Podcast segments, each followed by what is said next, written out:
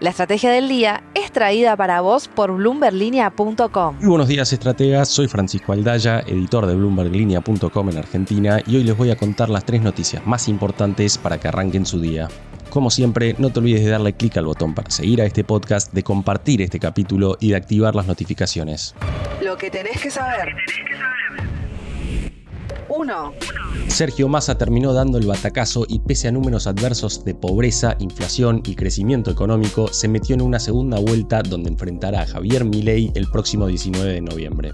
Mariano Espina y Tomás Carrillo estuvieron en los búnkers de la Libertad Avanza y Unión por la Patria, pero antes de pasar a escucharlos te comento tres datos clave. Sergio Massa creció por casi 3 millones de votos en relación a la cosecha de su frente electoral en Las Paso y terminó primero con 36,7% de los votos. Un poco más del 98% de los votos escrutados Milei había crecido por poco más de 500.000 votos y quedó justo por debajo del 30%. Patricia Bullrich, por su parte, perdió 646.000 votos que habían ido a Juntos por el Cambio en las primarias. Las encuestas cerraron al poner a Milei primero, aunque acertaron sobre el balotaje que se viene el mes próximo. En ese escenario no fueron pocas las voces que anticiparon una fuerte venta de activos argentinos este lunes. Ahora sí, escuchémoslos a Mariano y a Tomás ayer sobre la medianoche desde los búnkers de cada partido. Sergio Massa logró lo que parecía imposible, que un ministro de Economía de un país con 138% de inflación interanual, pobreza superior al 40%, reservas netas negativas, dólares paralelos por encima de los mil pesos y múltiples desequilibrios macro obtenga un arrollador triunfo electoral. El candidato a presidente de Unión por la Patria ganó con comodidad las elecciones generales y competirá por la presidencia de Argentina en la segunda vuelta el próximo 19 de noviembre frente a Javier Milei. Desde temprano ya se percibía en el búnker de Sergio Massa que el resultado sería considerablemente mejor al que había obtenido en las PASO. Esa expectativa se transformó en festejos incluso antes de que se empezaran a conocer los primeros datos oficiales del escrutinio y minutos después de que fueron divulgados, hacia las 9 de la noche se desató la euforia entre la militancia. Pero a pesar de eso, Sergio Massa no se dejó llevar por el triunfalismo y rápidamente salió a buscar captar los votos de cara a noviembre con un discurso de unidad. La grieta se murió y empieza una nueva etapa, fue una de las frases salientes del discurso del candidato a presidente de Unión por la Patria. Hacia adelante todavía resta por ver cómo digerirá el mercado este triunfo electoral de Massa, que obtuvo una diferencia de más de 6 puntos porcentuales respecto de Javier Milei, y qué capacidad tendrá cada candidato de captar los votos de quienes quedaron fuera de carrera.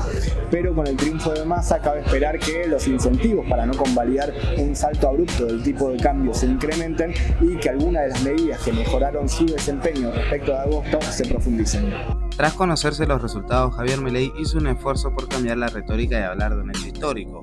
La fuerza que nació hace dos años logró entrar a un balotaje contra el peronismo y no es menor. Sin embargo, días previos a la elección, la expectativa de la libertad avanza era una ventaja amplia en las elecciones generales y acercarse a un triunfo en primera vuelta, algo que estuvo lejos de ocurrir.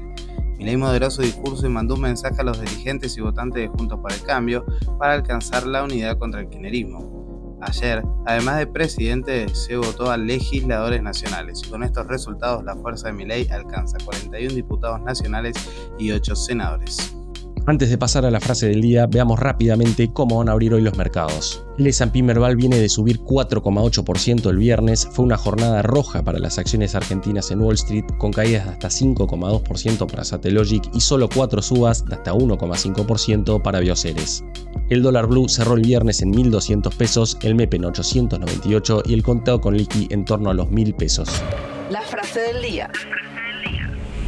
Antes de irnos, escuchemos lo que dijo ayer el principal ganador de las elecciones generales, Sergio Massa. Si hay algo que quedó claro en esta elección es que la grieta se murió y comienza una nueva etapa. ¿Y vos, a quién vas a votar en noviembre? La lógica indicaría que gran parte del voto de Patricia Bullrich irá a Milei y parte del de Schiaretti. Pero ¿qué pasará, por ejemplo, con el 2,7% de Breckman y sobre todo con el voto de la Unión Cívica Radical?